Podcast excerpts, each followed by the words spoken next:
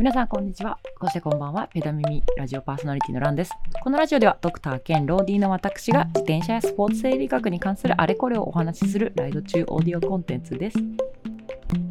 はい。皆さんいかがお過ごしでしょうか？ランです。え前回の番外編でですねあのアメリカ行くよって話をしてからすごいいろんな皆さんから温かいメッセージいただきありがとうございました。もう本当に私感謝感激雨嵐でございます。でねあの特にねあの日本から持ってったものがここれいいよみたいな感じもですねボツボツあのいただいておりまして。あ確かにその観点はなかったみたいな感じでそれもそれでですねあの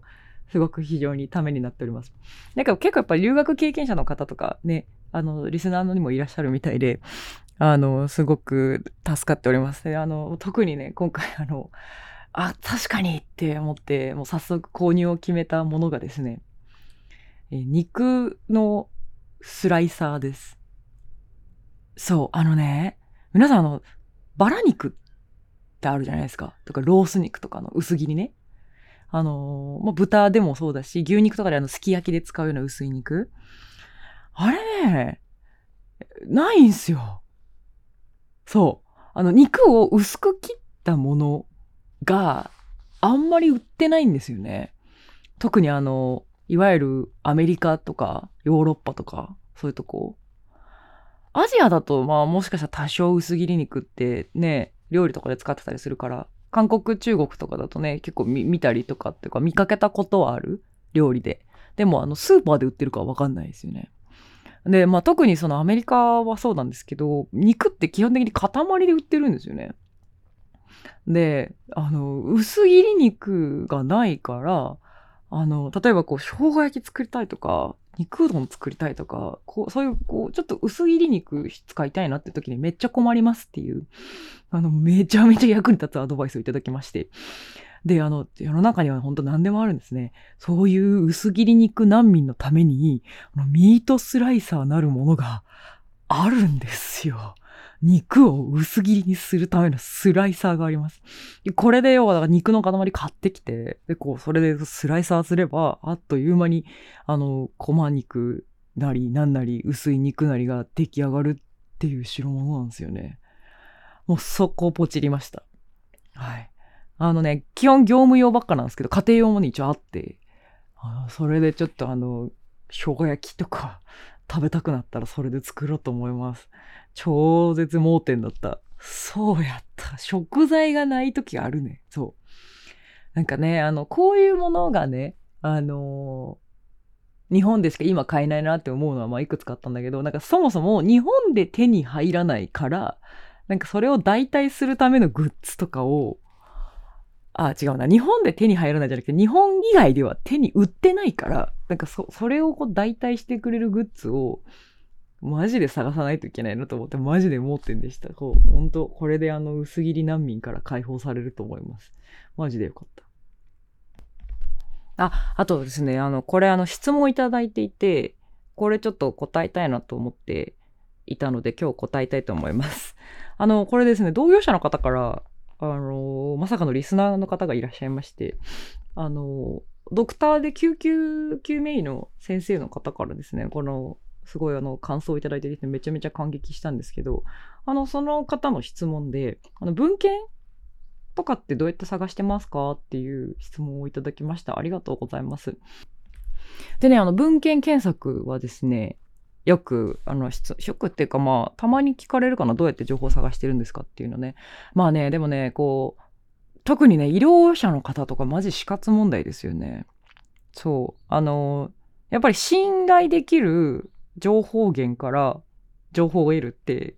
もう基本中の基本だけど、これが、これが一番難しい気もする。と思います。こういうことをやっているし、実際私が研究者として、こう研究をしている時もマジで思います。あのね、情報って検索する部分が一番大変なんですよね。うん。あの、まあ、いろんなことをね、こう調べて、まあ、発信なり、その後その次の研究とか仕事に活かしたりするっていう部分はあると思うんですけど、私のブログ書いたり、ペダに収録したりする上で、一番時間をかけてるのはこの検索って部分です。ほんと。ほんとね、あの、自分が求めていた疑問をに対してこう自分の疑問に対して求めていた回答をドンピシャであの教えてくれる論文なんて、まあ、見つかるわけがないですよそう簡単に。で、だからやっぱ結局ね、こうペナ耳の収録において、なんか論文読むとか、まとめるとかよりも、もう基本的に9割ぐらいの時間が収集なんですね、情報の。だからね、マジでめっちゃよくわかります。その、あの、質問くださった方が、この情報ってどうやって探してますかっていうのはもう超絶わかる。あの、マジで、マジで 本当どこに転がってんですかねっていう感じですよね。で、あの、まあ、私の質問の回答としては、本当にあのね、あんまり参考にならないかもしれないですけど、マジで毎日のように、あの、論文検索サイトパブメドに貼り付いております。はい。あの、もうなんか本当疑問がパッと湧き上がってから、えっ、ー、と、ありとあらゆる方法で、えっ、ー、と、単語を変え、手を変え、えっ、ー、と、検索窓に叩き込んで、えっ、と、そこから論文をもうひたすらひたすら読んでいくっていう結構血なむ臭い方法で論文探しています。はい。なので、パブメドはマジな話言うと、1日に多分5回ぐらいログインしてます？ほんとすいません。なんか元も子もない当たり前と言ったらすげえつまんない回答になりましたね。ただシンプルに論文検索サイトに貼り付いているだけです。で、ただ、えっ、ー、と、あともう一個ですね、必ずチェックしているサイトといえばですね、ケアネットですね。はい。あの、医療者、特にまあ、プロ向けの情報サイトってかなりいっぱいあるんです。で、いろいろあります。なんか、ヒポクラだっけマイナビがやってるやつかなあとなんか本当日経メディカルとかめちゃめちゃいっぱいあるんですけど、私は特に、あの、ケアネットの情報が、あの、がなんとなく、なんとなくっていうか、まあ、ちゃんと理由があることで好きです。で、あの、ケアネットさんって基本的にあの、そういう医療、プロ向けに情報をまとめてくれてるサイトで、あの、特にケアネットが好きな理由としては、まずあの、いわゆる四大ジャーナルって言われてる医療系であの、本当四天王みたいなジャーナルがあるんですけど、これは必ず欠かさず、あの、まとめていて、あの、アブストラクト、概要を日本語訳にしてくれたものを必ず、あの、公開してくれているという点、それがすごい使いやすいなと思ってます。でね、あともう一個ね、ケアネットは、え、ー、と、割とね、その、ゴリゴリ臨床系よりもあるんだけど、一方で、こう、なんて言うんだろう、あの、基礎医学じゃなくて、こう、基礎健康系の論文も結構、こまめにピックアップしてくれてたりするんですね。例えばそのなんか運動、どの運動が血圧に効くかってちょっと前に紹介しましたけど、これもあの実は私ケアネットをぼーっと眺めていた時に見かけたやつです。そう。あの、そんな感じでネタ集めとしてはですね、確かに結構いいサイトだなと思ってるので、ケアネットに関しては基本的にこれも毎日眺めて、あの、ネタを探すようにしてます。で、またさらになんか疑問が生まれた時には、まあ、ケアネットの中でも検索してみたりして、あ、こういう論文があるんだっていうのを、まあ、なんか本当ね、あの、つまみながら、あの、本当にあの、スマホポチポチする、その、ノリでポチポチしながら情報を集めております。回答になってますかね。でね、やっぱね、あのね、論文の孫引きがなんだかんだ、すごいヒットするというか結構ツボに入ったりするなっていうのはねなんか思いますね。あの孫引きっていうのは要はその論文が紹介している別の論文に飛んでみる読んでみるっていうこう検索をどんどんどんどんその論文が引用してる論文をまた読んでいくっていう方法でしてで結構ねなんだかんだねなんか孫引き繰り返しているとなんかこれだ読みたかったやつはっていう風に思ってた論文に巡り合えたりするので、あの、なんかそういうことの方が結局手っ取り早く欲しい情報にありつけるなとは思っているので、やっぱそういうのかなとは思います。ね、なんか結構やっぱ泥臭い情報収集しないと結構むずいっすよね。で、あとまあ、あともう一個絶対気をつけてるのは、あの、まあ、ケアネットしかり、まああの、ヒポクラしかり、なんかそういう情報まとめサイトとかに書いてあるのを読むときは必ずあの、いっちゃん英語でもちゃんと読むっていうふうには心がけてます。あの、もちろんですね、私もあの翻訳機能なり翻訳すでにされているサイトとかはもう普段からめちゃめちゃお世話になってるんですけど、なんかね、やっぱちょっとね、なんか蓋を開けて読んでみると、うーんって思うことが時々あるんですよ。なんかタイトル、日本語のタイトルとなんか英語で実際に書いてある内容微妙に違うなって思うことが、まあまあややあるので、あの、これに関しては、一旦読みたいなって思ったことに関しては、えっと、まあ、バーッと読むね、本当これ面白い論文かを判断するときは日本語でいいんですけど、それが本当に読むに値するかっとかをね、それかも引用するに値するかをちゃんと判断するときはもう英語で読むようにしてます。なんかそっちの方がね、いいかなっていう風に、今のところその誤解がないかなっていう風には思うのでね。つってもやっぱ論文翻訳機能超絶精度上がってますね。ほんと。もうね、なんか、まあ、ぶっちゃけて言うとその日本語で文章を組み立てて、で、あの、英語翻訳サイトとか、あとチャット GPT とかにぶち込んで、で、翻訳させて、で、あの、ネイティブのボスとかに読ませるじゃないですか。ったらもうなんか本当に、あ、いいじゃんって、結構ね、一発 OK もらうことが増えたなって思うので、なんかやっぱね、チャット GPT とかなんかすごいいいなって本当思いますよね。なんかおかげでね、あの、論文とかを書く上で、えっ、と、求められる能力が英語力じゃなくなったんですよ。あのね、もう大、今これから、まあ、正直言うともう論文だけに限らず、これからのよ大事なのは多分母語力だと私は個人的に思っております。自分の母語、一番喋りやすい言語でどれだけ複雑なロジックとかをちゃんと組み立てられるかっていうことの方が大事で、まあ、外国語勉強がダメとは言わないですよ。あの、ていうかまあ外国語勉強ってむしろもうそれはそれであの、別のその、えっ、ー、と、視点から物事を考え直すとか、まあ、言葉をこう因数分解するとか、まあそういった面でめちゃめちゃね、自分の視座を広めるっていう意味でもめちゃめちゃメリットは多いんですけど、一方で、多分ね、だからといって日本語を愚かそかにしてはいけないなって、もう最近ますます思います。本当日本語能力が、とか日本語能力が高くないと、ちゃんとしたいい研究も論文も書けないできないんで、だからね、やっぱ本当あの、ぜひ、これを聞いているちびっ子たちがいたら、ぜひ国語力をたくさん しっかり鍛えていただければなと思いますわ。私、大人もそうだと思う。なんか、大体のことはですね、えっと、本に書いてあったりしますので、えっと、本がちゃんと読めて、大量に読めて、大量に飲むことができれば、大抵のことは自分で学ぶことができますので、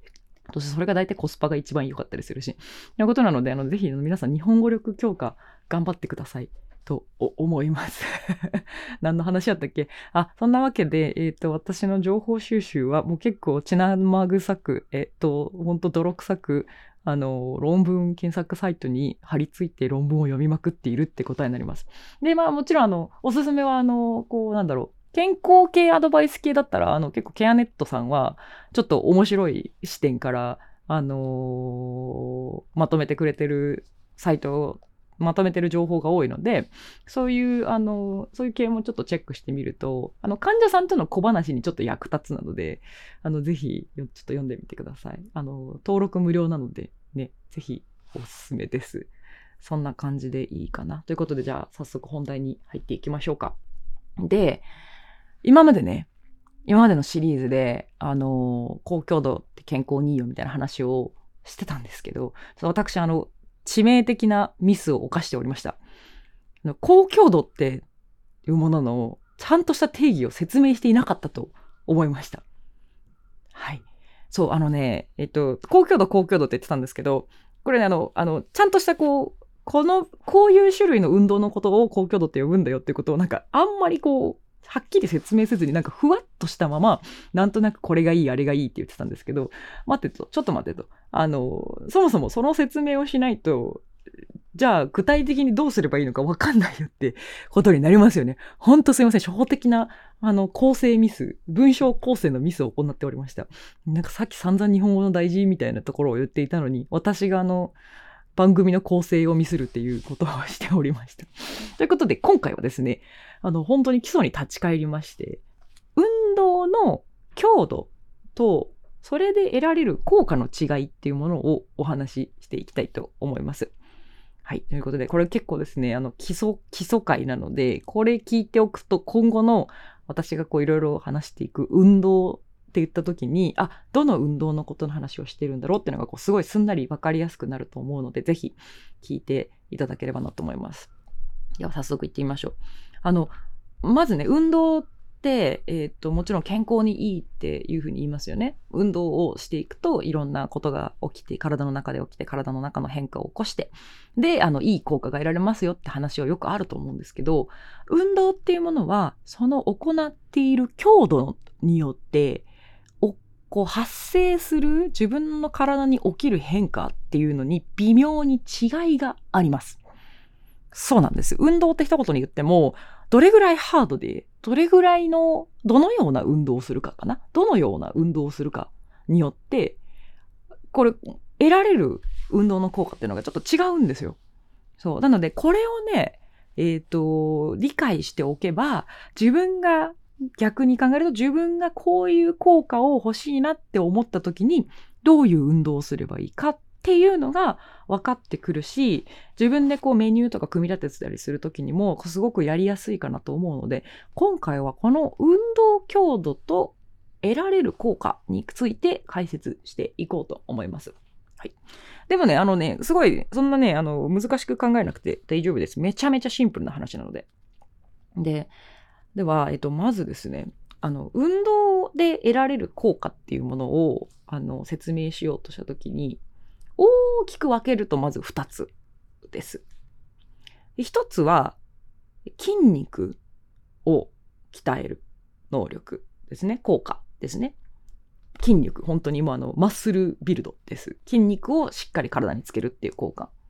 で、もう一個の効果としては、まあ、酸素を体中に送るっていう効果ですね。この2つに大きく分けられます。で、もう多分、あの、察しがいい方は分かっていると思います。前半、筋肉を作るっていうところが無酸素運動の話です。で、後半、え、ー、と、さっき言ってた、あの、酸素をたくさん送るっていう能力、あの効果っていうのが、これが有酸素運動の話です。はい。ただ、またここから少しだけ、ちょっと話し、込み入った話をしていきますね。はい。ではまず、あの、運動をすることで得られる、あの、良いメリットっていうものですね。大まかに言ってしまいますと、えっと、うんと、運動をすることでですね、体の、なんか、異常値だったものがこう、正常に戻っていくっていう、まあ、作用があるんですよ。なんかすごいふわっとした表現を使いましたけど、まあ、要はちょっとこう、外れ値にあったとか、異常があったとか、ダメージがあったっていうものを運動することによって少し真ん中に戻すみたいな効果があるんですね。で、特にこの正常化する効果が高いものが、いわゆる低強度であるゆったりとするような有酸素運動ですね。これは体へのリカバリー効果がすごく高いです。リカバリー効果って要は元に戻すっていう効果なので。で、なので、あの、基本的によくお医者さんがおすすめする運動というものはですね、大体がこの低強度の有酸素運動になります。まあ、具体的にどういう運動かっていうと、うんと、ずっとできる運動のことです。これにつきます。だから要はもうあの、息も切れない。息は切れてもいいけど、あのー、こう、もうだからそれでもうやめたいって思うような強度ではなくて、もうずっと1時間、2時間ぐらいでも、うん、楽に何も考えずに続けることができる強度のことを言います。なので、あの多分、びっくりすること低い強度ですね。あの、本当ウォーキング、早歩き、サイクリング、あの、ガチ踏みじゃなくてサイクリングとかね。もうそういうのですよ。で、もう本当言うと、本当それぐらいの強度でも、やっている限りは、あの、体にいいことがたくさん起きています。で具体的にこと、その話を進めていくと、なんでこう、そういった軽い運動で強度が、あの、いい、いいことが起きてるかっていうとですね、まず一つの側面としては、筋肉が動くことで、筋肉から体にいい影響を及ぼすホルモンが出てくるからです。もうこのラジオをお聞きの方であれば名前をそろそろ覚えているでしょう。マイオカインという物質ですね。これはあの、実は近年見つかった、ここ10年ぐらいですごく研究分野が発達している物質なんですけども、筋肉も実は、えーと、内臓のようにホルモンを出している臓器でございます。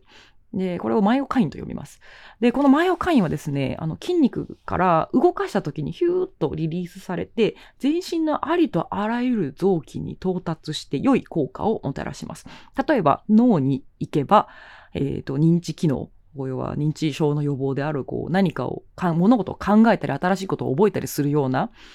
えっ、ー、と、その能力を高めてくれる作用があります。あとは、そうだな、あの、体の糖尿病としては、例えばとインスリンの効きを良くしてくれる効果があったりとか、あとはそうだな、血管を柔らかくする作用っていうのも、このマイオカインのせいじゃないかとか言われてます。あとは、あの、お肌とかもですね、この、あの、お肌っ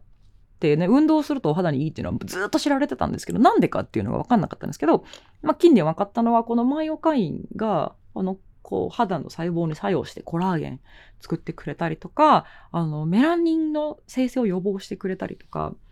あのそういうことが分かってきました。そうなんですあの運動による健康効果って本当にね上げ出したらマジでキリがないぐらいあるんですよ。そ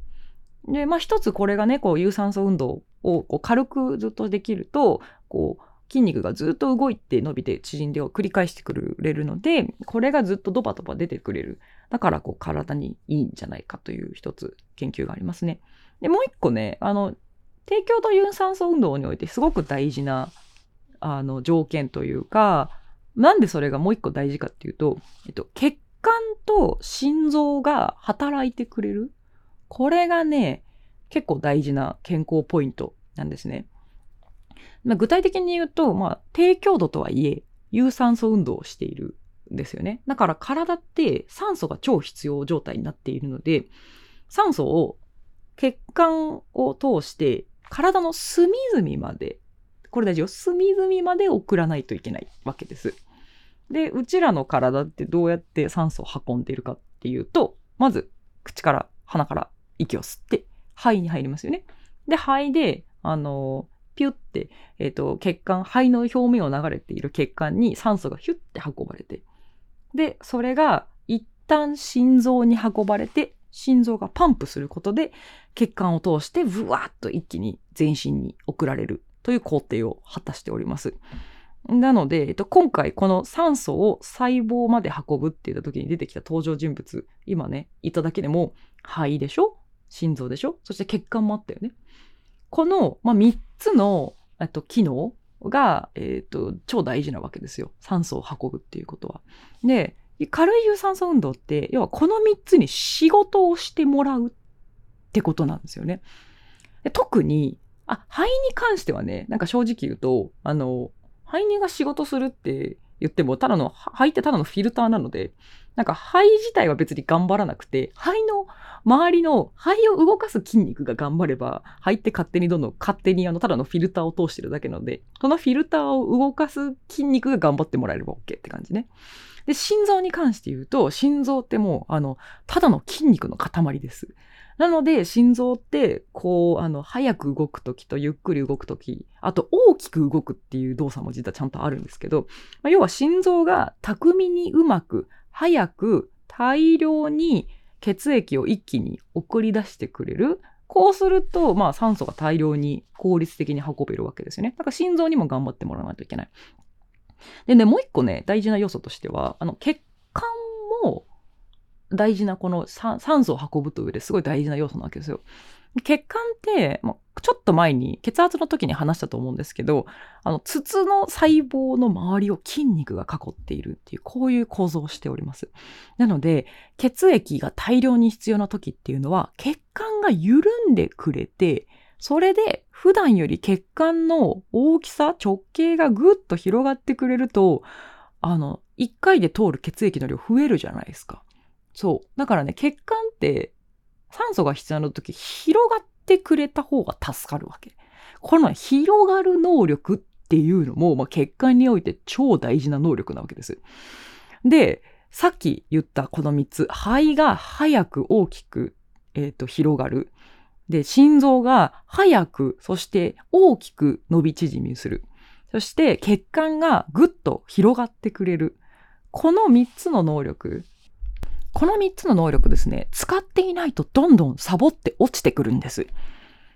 そう。なので、定期的にやっぱり動かしてあげることで、こう心臓っていうもののあの機能が維持されたり、血管の柔らかさ、広がりやすさっていうのが維持されたり、肺が広がって閉じたりっていう呼吸する能力っていうのが維持されるわけですね。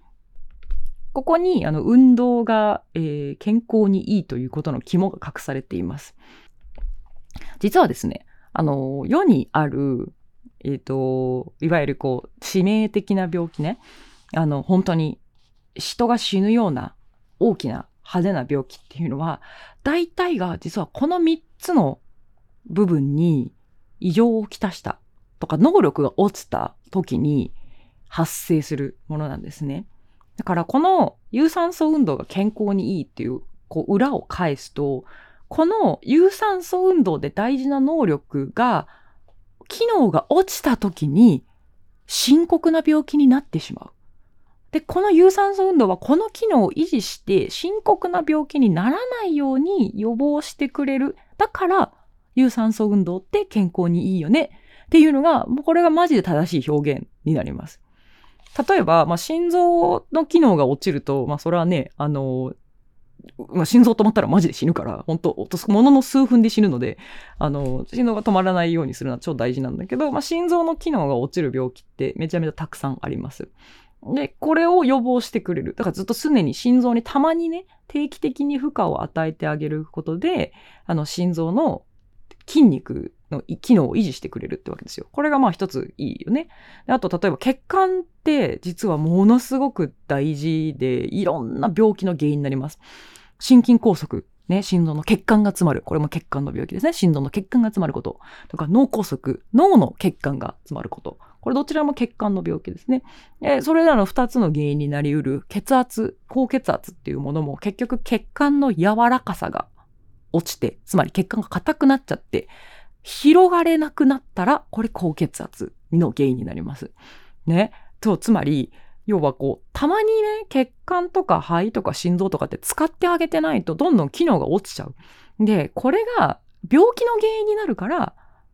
予防のために定期的に動かしてあげるよね。これが有酸素運動が健康にいいっていう、最大の理由になります。もう、もういいよね。もう分かってきましたね。そう。すなわち有酸素運動っていうのは適度に心臓、肺、血管を動かしてあげる。これによって、病気を予防することによって健康にいいというふうになるわけです。はい。じゃあ今まで言ったことをおさらいしますよ。低強度、息が切れない、あのずっと維持できるような強度の運動というのは一つとして筋肉を動かし続けることで出るホルモンこれを出すことによって全身に作用するそしてもう一つは定期的にちょうどいい負荷心臓と肺と血管に与えるこれによって大きな病気を予防するこの二つの側面から、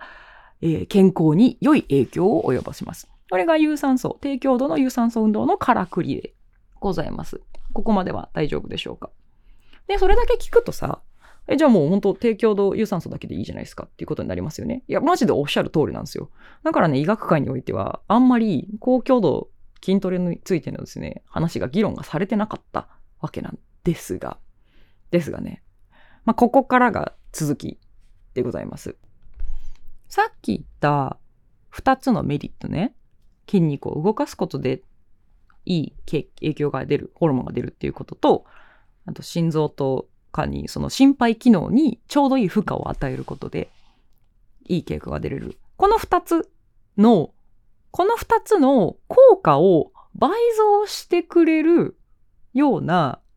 運動っていうのが、筋肉トレーニングと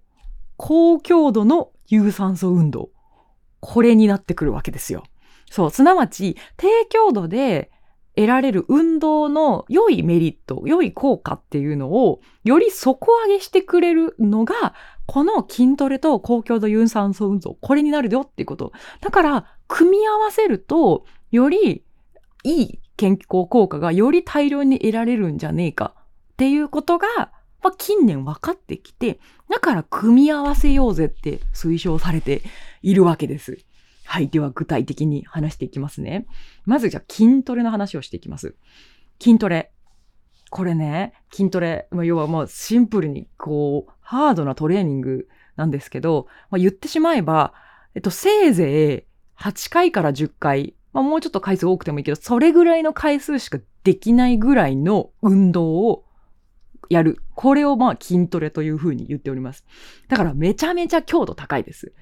ね、だって8回から10回ぐらいしかできないんだよ。で、もうシンプルに考えたらウォーキングとかそれの比じゃないですよ。もうだから8歩10歩歩いたらもう無理ってなるような強度の歩きって何？ってなるよね。っていうことなので、基本的に筋トレの強度って、なんか有酸素とかと比べ物にならないぐらい高いです。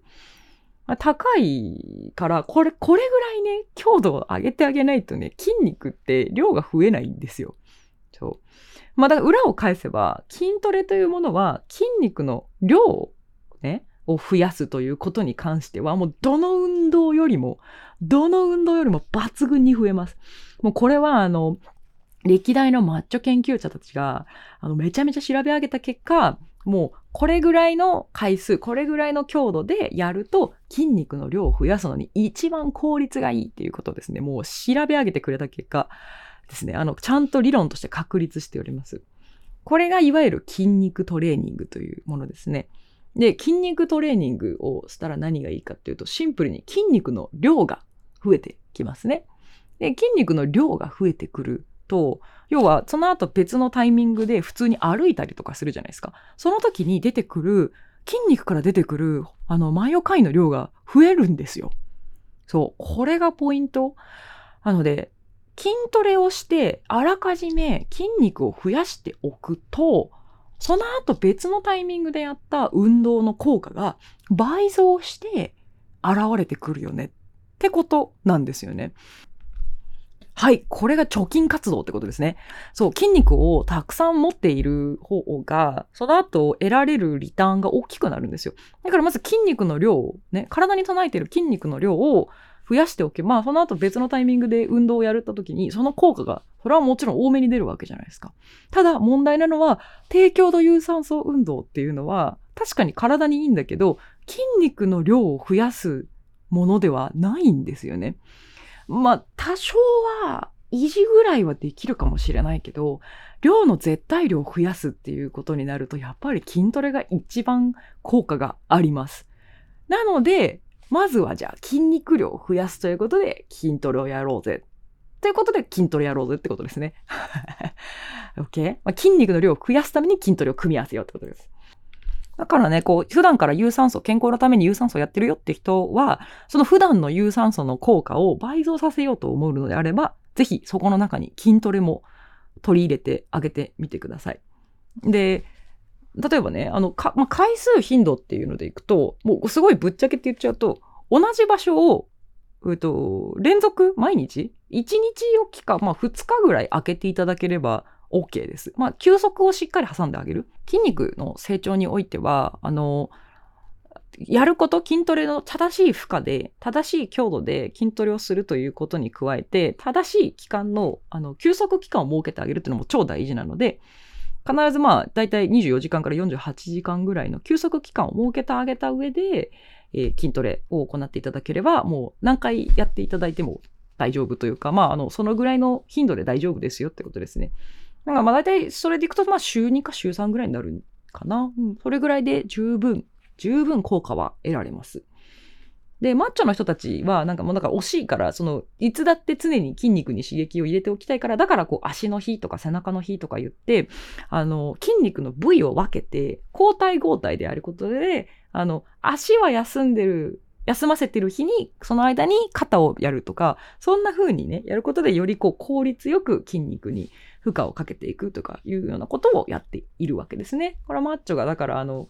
ああってスケジュール組むっていうのは、まあ、非常に理にかなった方法でやっております。話がそれましたが、まあ、まとめると、筋肉量が多い方が、有酸素運動、低強度の有酸素運動した時の健康効果が倍増するから、たまに筋トレを挟んで筋肉量を増やしてあげる。これが大事というわけです。筋トレの話しましたね。ただ筋トレって一つだけ欠点があるっちゃあるんですよ。これはですね、心臓に来ないんですよね。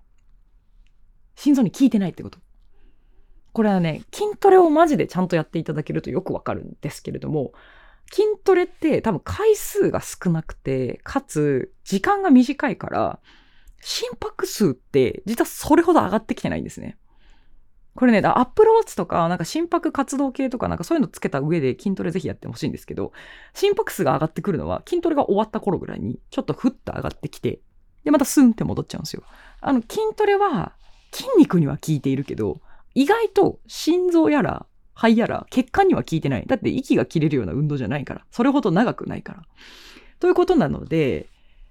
筋肉には効いてるけど、心肺機能には効いてない。じゃ心肺機能の底上げをするためにはどういう運動をすればいいでしょうか？っていう回答が高強度の有酸素運動ということになるわけです。すなわち筋肉を増やしたいなら筋トレをする。そして有酸素運動の能力、さっき言った酸素を運ぶ能力を鍛えたいならば高強度の有酸素運動をしましょう。これがからくり、ちゃんとした表現になります。はい。ということで、やっとようやくやってきました。高強度の話ですね。私が今まで言ってた高強度っていうのは、基本的にこの高強度な有酸素運動のことを話していました。具体的に言うと、本当にもう息がハーハーとするような運動。でも、その筋トレみたいに8回、10回とかで終わるような強度ではなくて、その1分2分ぐらいはギリギリ長く続けられるけど、それ以上は無理。これが、あの、有酸素の高強度のものになります。で、この高強度な有酸素何がいいかっていうと、あなたのさっき言った酸素運搬能力っていうものを、これを鍛えてくれるっていうものなんですね。さっきちらっと言いましたよね。肺と心臓と血管とっていう部分。この部分にかなりの負荷をかけてあげるので、シンプルに有酸素の能力が上がるっていうとこなんですよ。そう。で、こう有酸素の能力が上がると、まあ、何がいいかっていうと、結局有酸素の能力が高いってことは、低強度の有酸素でも得られる効果っていうのを底上げすることができるんですね。さっきの筋トレと一緒です。有酸素能力が高い人が低強度有酸素をすると当然ですけど、それで得られるメリットっていうのも倍増します。そう。だから組み合わせるととってもいいというわけなんですね。で、具体的に、まどういう変化が体に起きているかっていうと、高強度運動をすると、もうまずやってみるとわかりますけども、心臓がものすごい動きます。心拍数がマックス近くまで上がりますよね。すなわち、これはあの、心臓の筋トレをしていると言っても過言ではありません。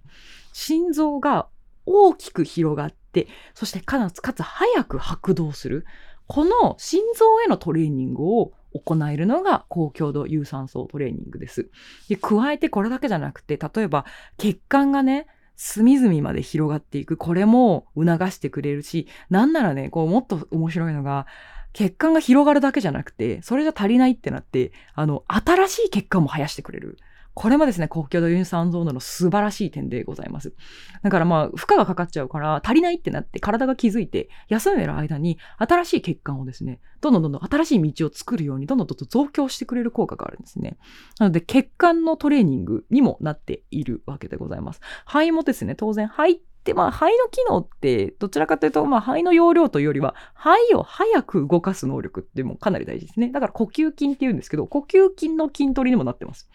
はあ、はあははあ、何回も早くね、肺を動かす、呼吸をするっていうことのトレーニング。もうね、さらにね、これね、トレーニングの話は続いて細胞レベルでもこれ起きてます。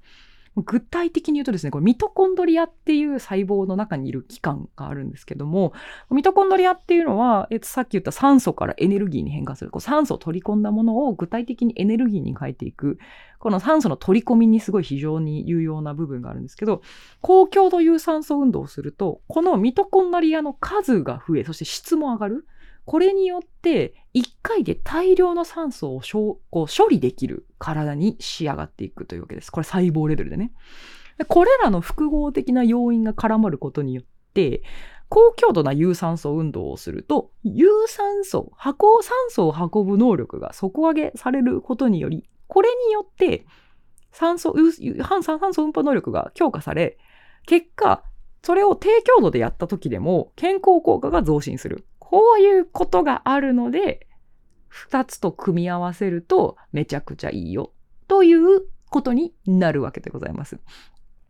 なので、あの、今までちょっとこう混乱してたと思います。その運動って言った時に、高強度、高強度だとか、筋トレだとか、低強度、中強度の有酸素だって言った時に、一体自分が何をすればいいのかっていうふうに悩んだ時には、今のこの3つの分類を思い出してください。あなたはシンプルに運動によるリフレッシュ効果とかリカバリー効果とか、シンプルに健康にいいという効果をお望みでしょうか？それであれば低強度の有酸素運動をしてください。というか、まあ、これが運動の基本中の基本なので、ぜひこれをたくさん取り入れてください。ただ、そこにプラスアルファで、例えば筋肉量を増やしたいのかなって思った場合は、そこで筋トレを足しましょう。で、有酸素能力の底上げをしたいかなって思った時には、高強度なインあインターバルって言っちゃったけど、まあそういうことです。高強度な有酸素運動を行いましょう。こういうふうに考えて、自分が求める運動のどの効果を足したいかっていうので、お好きにメニューを組んでいただければなと思います。これでだいぶわかりやすくなったんじゃないかなとは思います。じゃちなみにね、例えばじゃあどういう効果を期待してどういうメニューを組めばいいですかっていうので、まあ分かりやすい例を例えばいくつか挙げてみましょう。うん、例えば、痩せたいっていう方がいらっしゃったとしますよね。こういう方々に対して私が圧倒的にお勧めするのはやっぱ筋トレですね。あの、痩せたいって言ってる人たちって、あの、まあ、体重を落としたいというわけではなくて、要はあの、締まった体になりたいっていうことなので、この場合は、えっ、と、脂肪を減らして筋肉を増やすっていう行為をした方がいいので、あの、筋トレをメインで運動メニューを組む。私だったらそうします。ただば、ただば、あのー、それだけだと、まあ、筋肉痛がずっと来てたりとか、まあ、あと、筋肉筋トレって、まあ、さっきも言いましたし、心臓に対しての負荷がまあすごく緩い運動なので、その心肺機能がちょっと落ちちゃうかもしれないわけですよ。でも一方でこう筋トレですごい筋肉にダメージが入っているということなので、あの、まあ、リカバリーという意味も含めて筋トレに時々ウォーキングといった軽い強度の、あの、軽いあの有酸素運動を組み合わせる。そういうぐらいで、こう、リカバリーを促しながら筋肉量を増やしていくっていうメニューを私であれば組むかなと思い、おすすめするかなと思います。で、例えば、あと別の例でいくと、まあ、本当よくリスナーで聞いている方であって、ロードレースで勝ちたいっていう方がいらっしゃったパターンの時は、私であれば、高強度のえー、トレーニング、有酸素運動をすることによって、まず有酸素能力の底上げをする。でもそれだけばっかやってると、やっぱリカバリー期間がないので、その間に低強度運送、運動を挟んでリカバリーを促す。まあ、こういう組み合わせになるかなと思います。ほら、こんな感じです。だから自分がも上げたい能力、自分が求めてる健康能力に合わせて、あの、こうやって運動の種類を組み合わせていただければいいなと思います。で、あの、マジで健康になりたいっていう人であれば、3つ全部やるっていうのをお勧めしますね。はい。基本的には低強度の運動だけで、あの、健康効果っていうのは得られるんですけど、そこにその能力を全体的に底上げしてあげるという意味で、まあ、週1ぐらいに筋トレと高強度有酸素運動っていうのを挟んであげれば、お好みの健康効果が得られるんじゃないかなと思います。こんな感じです。強度と運動の強度というものと健康効果っていうのはですね、微妙に密接に関係しているので、これを混乱せずにスッといられると、今後どの筋トレ YouTuber とか、なんかトレーニング YouTuber とかの見てても、あ、今この人は、こう、高強度有酸素をして心肺機能を高めようとしてくれてるんだなとか、あ、これはゴリゴリの筋トレで筋肉量を増やそうとしてくれてるんだなとか、これは逆にむしろ続けやすい有酸素運動で、そもそもこう、低強度のこうリカバリーとか、あとはシンプルに運動効果を得ようとしているんだなっていうのの判別がつくようになると思いますので、ぜひ参考にしてみてください。はい。で、あとね、まあ、もう一個最後にちょっと強調しておきたいのが、あの、これって別に、あの、パッキリと分かれてるものではないです。運動効果っていうのは、そんな、ペシーンとこう、ここの強度の以降はもう、その他の運動効果ありませんとか、そんなパキッと分かれてるものではなくて、もちろん、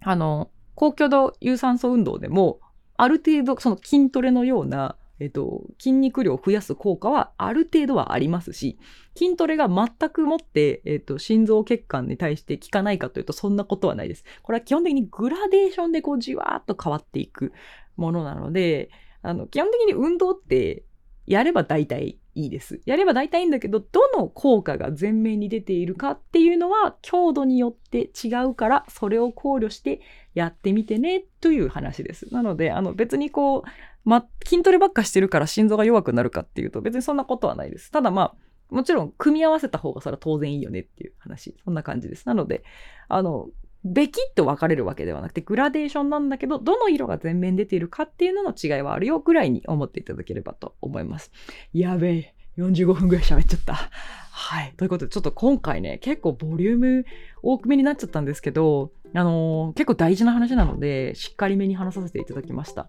ということで、ぜひ皆さん参考にしていただければなと思います。ということで、ペダミミですね。ペダミミはいつだってあなたの質問、あなたの感想を求めておりますので、もし何か